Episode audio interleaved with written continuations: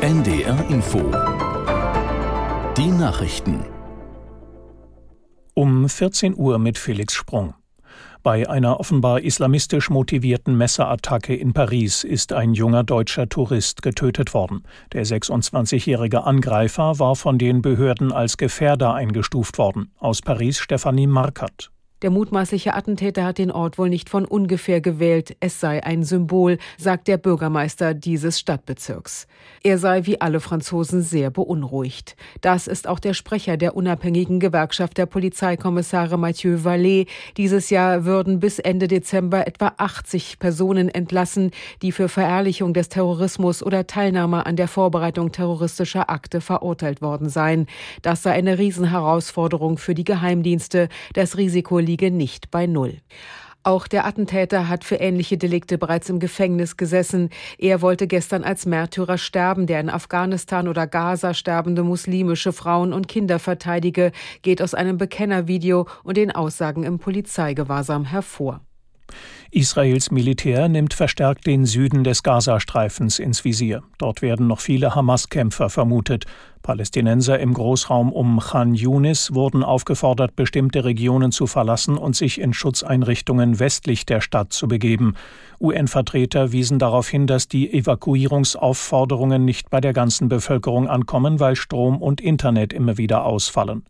Seit dem Ende der Feuerpause hat Israels Armee die Angriffe im Gazastreifen wieder aufgenommen. Die Hamas schoss erneut Raketen auf israelisches Territorium ab. Die angespannte Haushaltslage hat eine neue Debatte über die Höhe des Bürgergelds entfacht. FDP-Generalsekretär Girsaray forderte Arbeitsminister Heil auf, die zum Jahreswechsel geplante Erhöhung um 12 Prozent zurückzunehmen.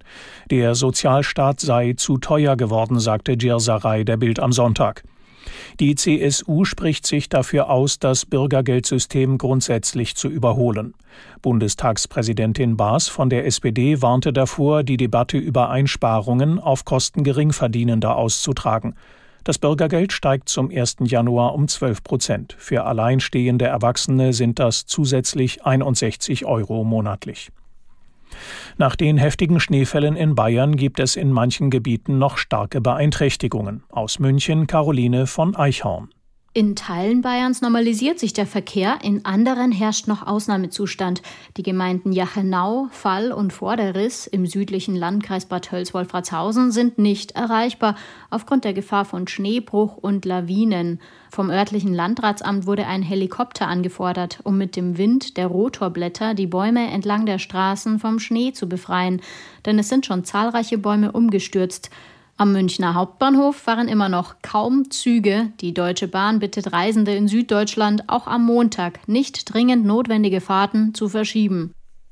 Die Besatzung eines Baggerschiffs auf der Elbe hat einen Seemann vor dem Ertrinken gerettet. Der Mann war in der Nacht zum Sonnabend in Höhe Otterndorf im Kreis Cuxhaven von einem Frachtschiff in den Fluss gestürzt. Die Besatzung des Baggerschiffs bemerkte den 29-Jährigen anhand des Lichts an seiner Rettungsweste und zog ihn aus dem Wasser. Er wurde unterkühlt in eine Klinik in Cuxhaven gebracht. Das waren die Nachrichten.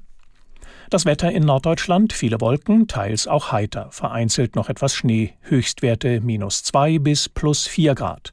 Morgen viele Wolken, etwas Sonne und gebietsweise Schnee, minus drei bis plus zwei Grad. Am Dienstag von Westen her Schnee und Regen, minus ein bis plus fünf Grad. Am Mittwoch Regen, ein bis fünf Grad. Es ist 14 Uhr. 4. NDR Info Podcast jetzt. Zwischen Hamburg und Haiti. Zwischen Hamburg und Haiti mit Udo Schmidt ist heute auf dem Weg ins böhmische Bäderdreieck. Der Weg führt von ursprünglichen Mittelgebirgslandschaften über Bernau, die Knopfstadt, bis nach Karlsbad, Marienbad und Franzensbad eben ins Bäderdreieck. Und dann spielt auch noch der Steinwald eine Rolle.